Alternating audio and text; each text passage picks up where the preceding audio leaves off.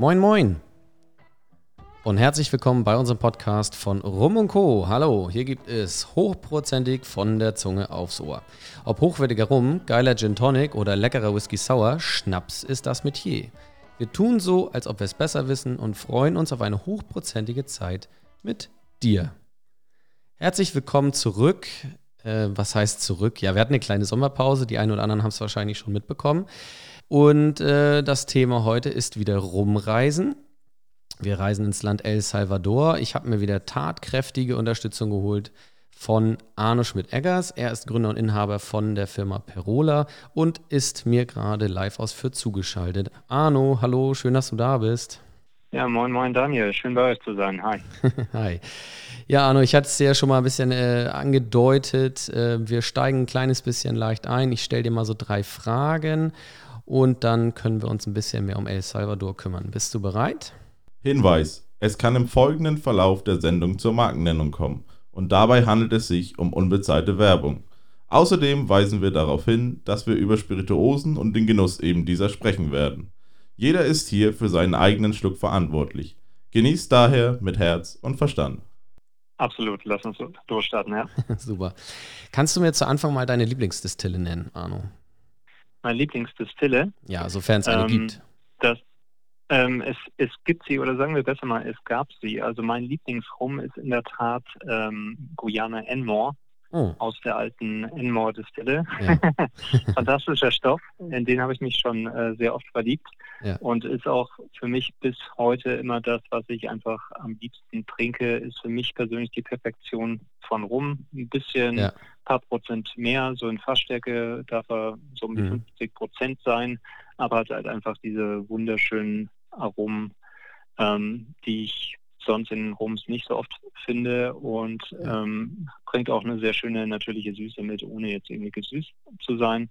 Also für mich ist das der perfekte Rum leider nur noch sehr schwer zu bekommen, beziehungsweise ja. zu etwas höheren Preisen.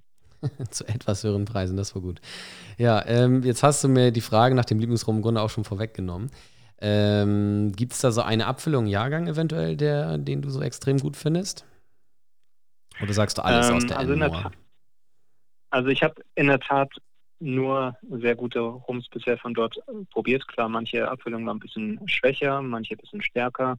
Mhm. Für mich das absolute Favorite, auch wenn es jetzt eventuell nach Eigenwerbung klingen möchte, aber es hat auch einen gewissen Hintergrund, ist von Company des Endes der 30-jährige Enmore Rum. Ja. Ähm, das Ding ist Der Hintergrund ist ganz einfach. Wir waren, wir waren auch mal bei Florent in Frankreich zu Besuch, dem Inhaber von Compagnie des Endes. Mhm. Und der hat uns so ein paar Fassproben vorgesetzt, ohne uns anfangs zu sagen, was das ist. Und ich fand das genial, habe es dann als Guyana erkannt. Als er dann gesagt hat, Enmore, wusste ich, oh weh, das wird teuer. ähm, aber der Rum war so, so super. Wir mussten uns dann das ganze Fass für Deutschland holen, was wir auch getan haben. Mhm. Und ja, das, das würde ich mal sagen, ist mein All-Time-Favorite. Cool. Klingt auf jeden Fall gut. Vor allem, wenn man ganz Fass davon hatte, ne? ist auch nicht schlecht. so, hast du in dem Zuge auch noch einen Lieblingsdrink irgendwie? Oder sagst du, nee, alles nur Neat, Drinks brauche ich nicht? Also ich habe in der Tat einen Lieblingsdrink, das ist zwar nicht direkt mit rum, aber mit Cachaça. Das ist eine wirklich gut gemachte Caipirinha mhm. mit ähm, schönen Cachaça Artesanal aus Brasilien, also auch auf Basis eines Zuckerrohrprodukts. Mhm. Wenn wir aber beim Rum bleiben, bin ich sehr gerne immer für eine gute Daiquiri zu haben oder für einen Mai Tai, der ja. dann auch sehr gerne sehr kräftig sein darf. Ja, das glaube ich gerne. Ich finde es witzig, so Daikiri ist so ein Thema, das haben wir jetzt echt schon öfter hier im Podcast gehabt. Das ist wirklich so ein Ding, äh, das, das mögen viele, aber auch vor allen Dingen Leute, die im Rum ganz tief drinstecken, so wie du ja auch. Und ja, äh, ja das ist, äh, glaube ich, da so ein, eine Waffe einfach in dem Bereich, kann man mal so sagen. Daiquiri ist natürlich ein ähm, sehr ehrlicher, klassischer Drink, wo ja. der Rum einfach voll durchkommt und die genau. Charakteristiken voll durchkommt. Der wird nicht erschlagen durch irgendwas, sondern bringt seine guten und seine besten Seiten da einfach sehr schön hervor. Ja, das äh, würde ich auf jeden Fall, da würde ich auf jeden Fall zustimmen. Arno, ich würde mit dir gerne mal ein, äh, ein, bisschen mehr ins Thema El Salvador jetzt einsteigen. Vielen Dank schon mal für die ersten Fragen. Und zwar ja. lege ich mal ein kleines bisschen vor, das Thema El Salvador. Wo liegt dieses Land eigentlich? Es liegt in Mittelamerika an der Westküste. neben Honduras ziemlich, also ich würde sagen eher im unteren Teil Mittelamerikas und hat ungefähr 6,5 Millionen Einwohner. Und wer sich jetzt fragt, wofür ist El Salvador noch bekannt, äh, Arno, ich habe das schon im Vorgespräch gesagt, mir ist nicht so was Nettes eingefallen leider, aber ähm, ja, El Salvador gilt ja als eines der gefährlichsten Länder der Welt, also ähm, da muss man als Rucksacktourist wahrscheinlich ein bisschen aufpassen. Fällt dir noch was ein in dem Zuge, wofür El Salvador unheimlich bekannt ist? Also ähm, ich muss erstmal sagen, vor allem für die sehr netten Menschen, weil ich habe bisher echt nur super liebe Menschen aus El Salvador kennengelernt. Ich kannte, bevor wir mit Cihuatan gearbeitet haben, auch privat schon ähm, einige Leute aus El Salvador und ähm, das ist einfach, sind super warme, super herzliche Leute, aber man kann natürlich nicht die Augen davor verschließen, dass es auch ein Land ist mit großen Problemen, ähm, mit mhm. Drogenhandel und entsprechend der Bandenkriminalität, sehr viel Armut, sehr viel Migration, ähm, die dann teilweise auch durchs Land durchläuft, Richtung Norden, Richtung mhm. USA. Ja. Ähm, aber es gibt natürlich auch noch ein paar andere Wirtschaftszweige, für die El Salvador vielleicht bekannt sein dürfte. Das ist unter anderem der Zuckeranbau natürlich. Also klassisch ja. ist El Salvador einfach ein Land, was ein Zuckerproduzent ist und ähm, in kürzerer Zeit oder seit kürzerem auch noch im Kaffeeanbau tätig ist. Stimmt, das, das hatte ich ganz vergessen. Ja. Stimmt, El Salvador genau. habe ich auch schon ein paar Mal getrunken. War einmal relativ lecker, fand ja. ich. Hatte ich tatsächlich genau. jetzt gar nicht mehr im Kopf. Finde ich aber auch schön, dass du das gleich nochmal rausgestellt hast. Ne? Natürlich war mein äh, Beispiel jetzt nicht äh, das Positivste, was man direkt am Anfang bringen kann, aber äh, ich finde es immer ja. gut, dass man das auch spiegelt und sagt, hey, guck mal genau hin.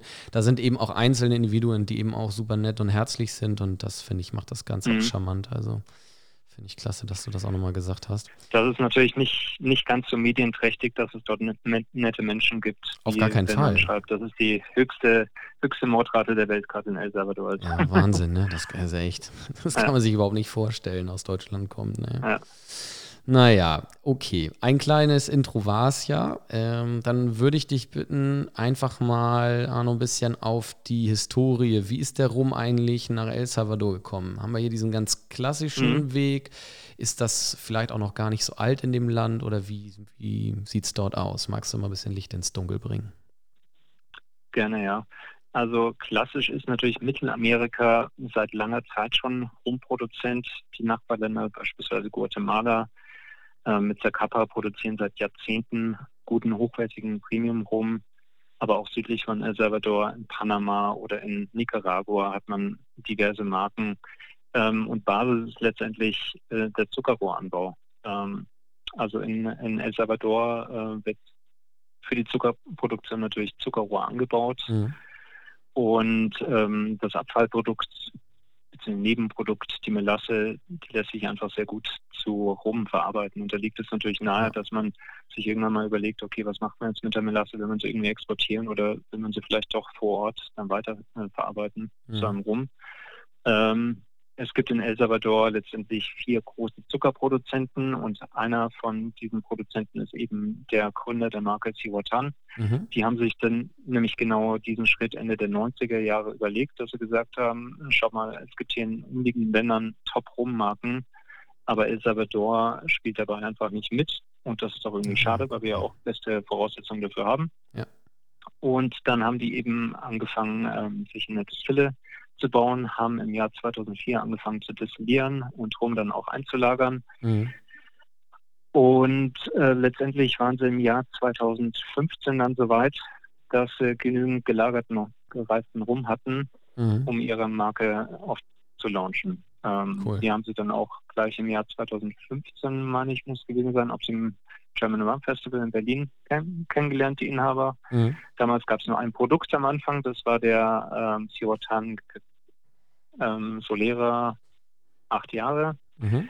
Ähm, in dem Fall muss man vielleicht dazu sagen, Solera ist immer so ein bisschen ähm, mit so einem Nebengeschmack versehen, so von wegen, ja, da ist ganz viel Junger rum drin und dann ein Tropfen von der Zahl, die draufsteht auf dem Etikett. Ja, genau. Das ist bei Seawatern nie so gewesen. Die haben, ich sag mal so, die waren etwas unerfahren am Anfang und haben gedacht, gewisse Sachen sind einfach üblich in der Rumbranche, wie zum Beispiel, dass es irgendwie gut ist, wenn man Solera draufschreibt, weil das die Leute kennen.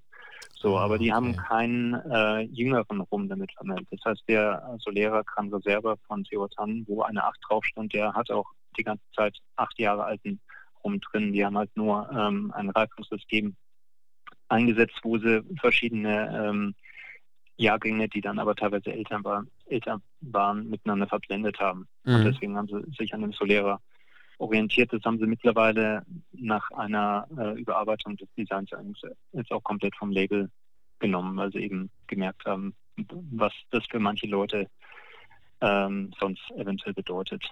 Ja, das genau. ist nicht so eine typische Sherry-Bodega, ne, wo das irgendwie völlig, völlig normal ist, genau. sondern ja, im Bereich rum. Ich glaube, das Und kommt das, ja aus, dem, aus den Whisky-Zahlen, oder? Also, dass das so ein bisschen, da, da sind wir ja so, so sehr zahlengetrieben. So muss immer zwölf Jahre draufstehen, 15, 18. Aber das ist im Rum genau, halt nicht so genau. üblich eigentlich, ne? Ja. Und auch die meisten, äh, meisten Marken, die Solera draufschreiben, die haben jetzt auch kein so striktes, fest definiertes System. Ja wie bei Sherry beispielsweise. Mhm. Also bei Sherry ist es ja klar definiert, dass du eben drei Lagen hast und dann muss ein Drittel entnommen werden und wieder aufgefüllt werden. Genau. Warum ist es eher so ein bisschen als loses Konzept verstanden worden, dass man eben Fässer miteinander blendet und dann zusammen weiterreifen lässt, aber meistens nicht nach einem besonders strikten, fest definierten System. Ja, ja, okay. Du hast jetzt äh, von Ciotan natürlich einiges erzählt. Gibt es mittlerweile auch schon noch andere Destillen im Land oder ist das bisweilen die einzige, die man so kennt? Also meines Wissens nach ist es die einzige bislang, mhm. ähm, auch wenn ich das jetzt unter, unter Eid vielleicht nicht unbedingt äh, behaupten würde vor, vor Gericht. Ja, Mir ist zumindest keine, keine weitere bekannt und zum Zeitpunkt, als wir gestartet haben, gab es jetzt auch ähm, keine weitere Rumdestillerie und es gab mal die ein oder andere Rummarke, die gesagt hat, aus, dass er aus El Salvador kommt, aber ich sag mal so, nur weil man sich ein Büro in El Salvador anmietet, heißt das noch nicht, dass Herum dann auch von dort kommt. Das ist so. Ähm, und natürlich gibt es diverse, diverse unabhängige Abfüller, die auch mal eine Abfüllung aus El Salvador rausgebracht haben, aber die mhm. kommt dann üblicherweise auch von Cirotan. Ja. Genau, jetzt hast du es schon angesprochen. Ähm, wir haben ja immer so ein bisschen was im Glas nebenbei und ähm, ich habe nämlich hier so eine Marke im Glas. Ich kann ja mal vorlegen. Und zwar äh, Ron Colon El Salvador Aged Rum. 55,5 äh, Prozent, kennst du wahrscheinlich sogar. Ähm, ja. ich finde, also das ist ja ein Blend aus Jamaika und El Salvador. Und am Anfang, als man das so gelesen hatte, dachte man so, naja, okay, mal gucken, was das kann. Und ich bin, ich muss sagen, ich bin sehr überrascht. Also ich fand es tatsächlich sehr lecker. Ist natürlich ein bisschen ist ordentlich mhm. würzig mit seinen 55,5, aber ist auch nicht zu langweilig. Also ist irgendwie nicht einfach nur süß oder irgendwie nur Frucht, sondern es ist so eine schöne Mischung aus allem irgendwie. Also ich finde richtig gut. Und ich ja. würde jetzt sagen, Unwissenheit äh, mag da vielleicht mit im Spiel sein und äh, kannst mich gerne eines Besseren belehren, aber ich würde sagen, da kommt wahrscheinlich dann der El Salvador-Teil von Ciotan, oder? Was schätzt du? Der kommt definitiv von Ciotan, ja. Guck mal, perfekt. Das ist definitiv so, ja. Dann haben genau. wir da ja was. was. Was hast du denn im Glas? Äh, was hast du dir zurechtgelegt? Also ich, ich genieße ähm, den äh, Ciortan Shaman XO.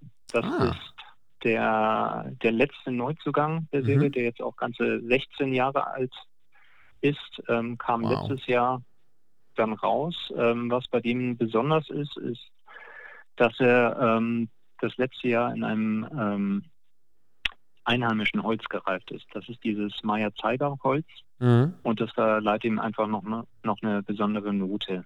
Das ist dann ähm, halt auch was Besonderes, was man einfach bei der Marke macht.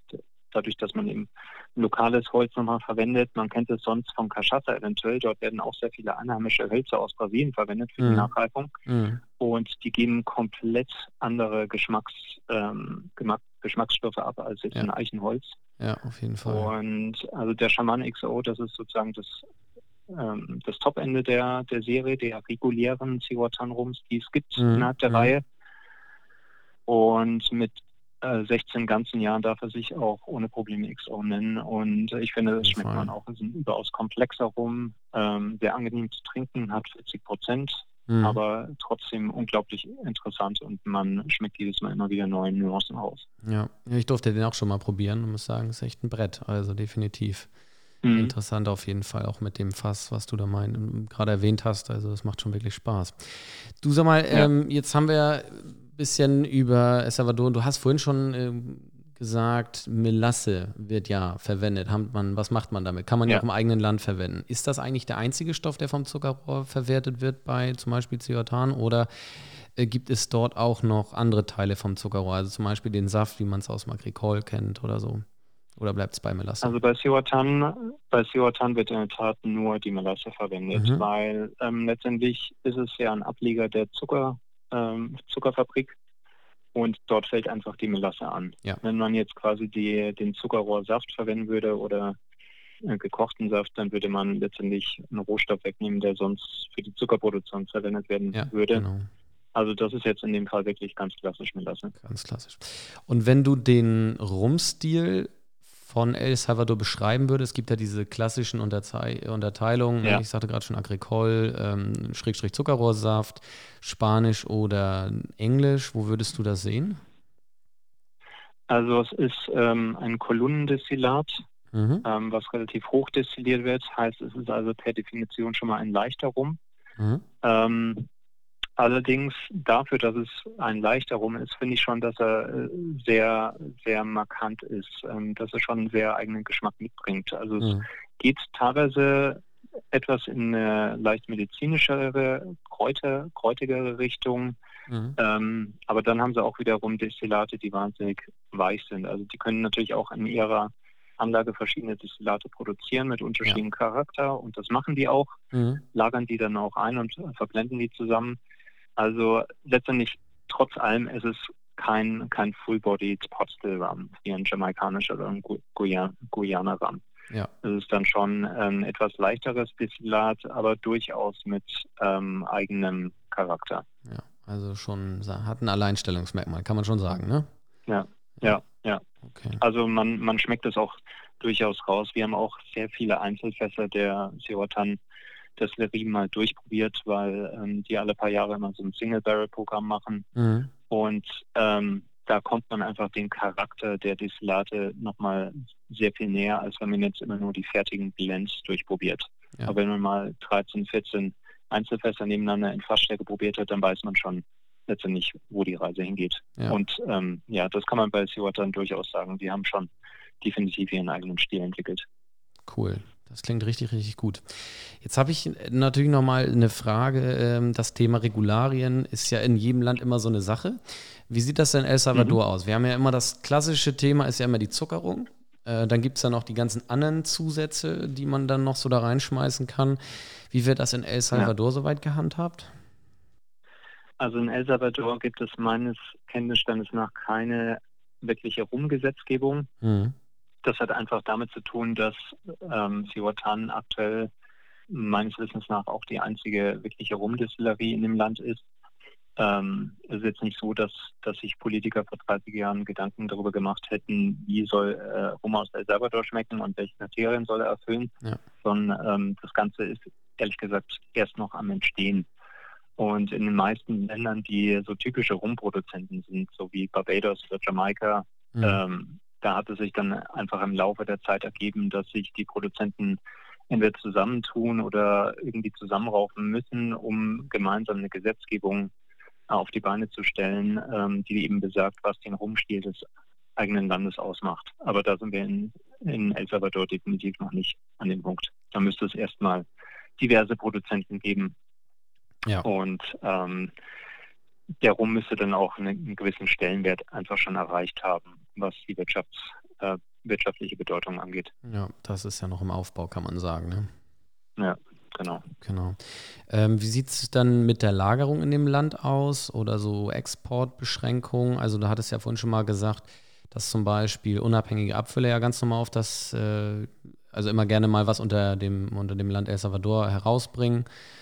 Wird das mhm. hier ganz normal im Balk exportiert und dann kann jeder damit machen, was er will? Oder wie läuft das hier ab? Und mit der Lagerung meinte ich, ob man, ähm, ob, das, ob man das ganz normal einstufen kann in dieses Tropical Continental, also dass es ganz normal Tropical Aging ist, oder wo würdest du das ungefähr sehen?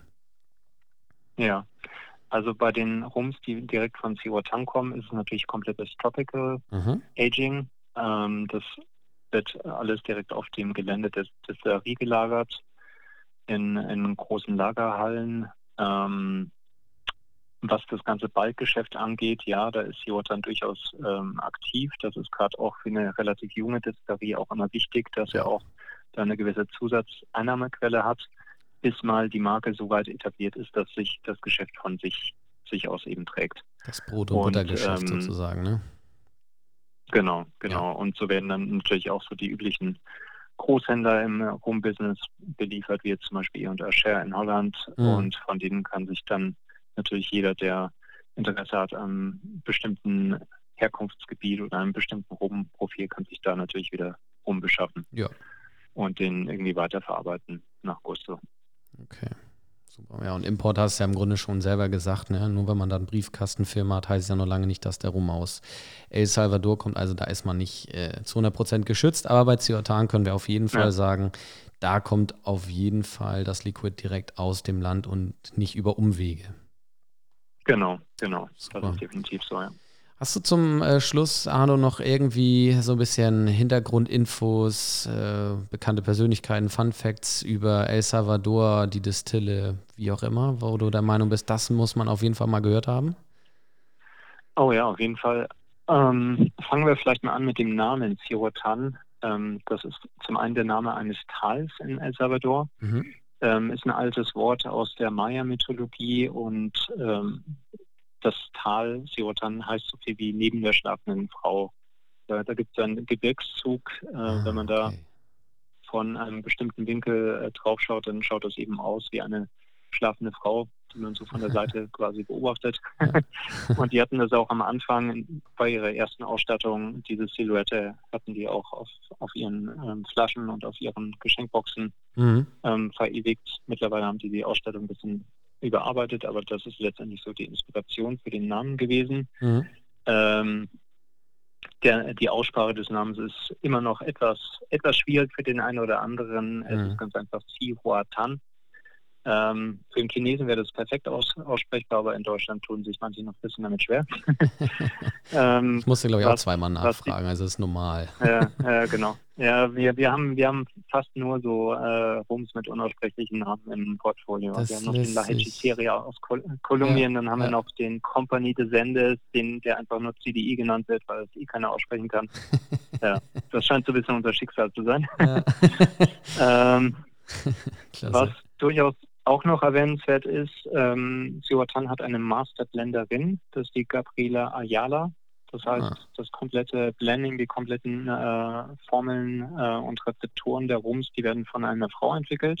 Cool. Und ähm, wenn man mich fragt, so würde ich sagen, das kann man durchaus schon schmecken. Also sind einfach sehr elegante Rums, die ganzen Siwatan-Rums. Mhm. Jetzt sind jetzt we weniger so diese Ecken und Kanten rum, sondern schon auf Eleganz und Harmonie getrimmt. Ja. Also man ähm, kann da durchaus die Handschrift von der Gabriela rausschmecken. Cool. Genau. Ähm, ja. Vielleicht noch ein paar Worte über die neue, neue Ausstattung, die seit drei Jahren draußen ist. Also wie mhm. gesagt, am Anfang hat man sich sehr, sehr so an diesem Land und den Geograf geografischen Gegebenheiten orientiert mit der schlafenden Frau. Mittlerweile zählt es eher so auf die Maya-Mythologie ab und diesen ganzen Geschichten, mhm. die da überliefert wurden.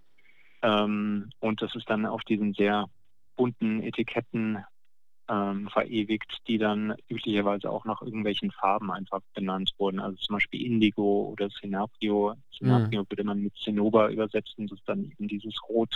Ja. Indigo ist dieses Indigo-Blau. Mhm. Obsidiana gibt es gibt es noch, ähm, was eine reine Duty-Free Edition ist, aber zum Glück gehört ihr zu den glücklichen Kunden, die sie trotzdem anbieten.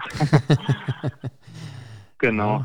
Ja. Ähm, und ja, ansonsten in der Serie gibt es alle ein bis zwei Jahre eine Sonderedition. Da gab es schon den Nahual, es gab schon den Nicte, es gab zuletzt den Sarumerio und es wird wohl nächstes Jahr wieder eine weitere geben. Dieses ah. Jahr wurde mal Pause gemacht, um ja. den Markt nicht zu überschwemmen. Mhm. Ähm, und alle zwei bis drei Jahre gibt es dann noch so Single-Barrel-Abfüllungen. Da gab es auch schon mal eine, da hattet ihr auch schon mal eine für mhm. Rum Co. Mhm.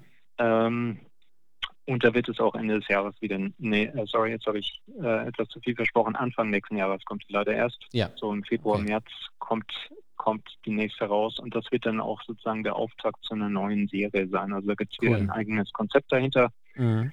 Und ähm, das wird sicherlich auch für Sammler sehr interessant sein. Äh, was ich definitiv dazu sagen kann, es gab, ich glaube, 13 Rums diesmal, unter denen man auswählen konnte. Mhm. Und wir haben zum Glück sehr schnell reagiert und haben unser Traumfass bekommen, was uns allen am besten geschmeckt hat. Cool. Ähm, diese 13 Fässer wurden rund um die Welt verteilt. Also da kommt auf jeden Fall was sehr Schönes auf uns zu. Das klingt richtig, richtig gut, Arno.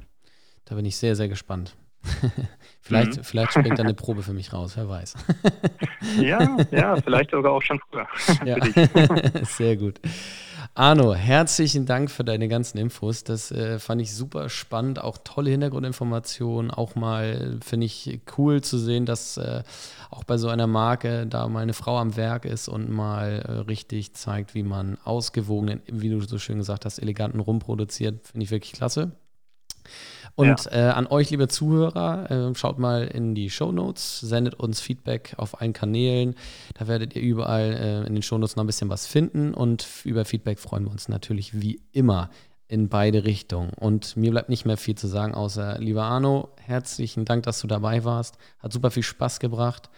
Und äh, hoffentlich treffen wir uns demnächst mal irgendwo auf der Messe und können mal ein bisschen zusammen über Zyotan und andere philosophieren bei einem Glas rum. Das würde mich sehr freuen. Danke auch, Daniel. Hat sehr viel Spaß mal wieder gemacht, heute bei euch zu sein. Danke für die Einladung. Ähm, es macht auch immer wirklich Spaß, über die Produkte zu reden, die man verkauft und ähm, die man auch täglich immer gerne nebenbei genießt. Und ähm, ich freue mich auch schon sehr auf unser nächstes Treffen auf einer hoffentlich stattfindenden Messe in Deutschland. Super, Arno. Vielen herzlichen Dank und liebe Zuhörer, bis zum nächsten Mal. Ich freue mich, macht's gut. Bis bald. Ciao, ciao. Ciao.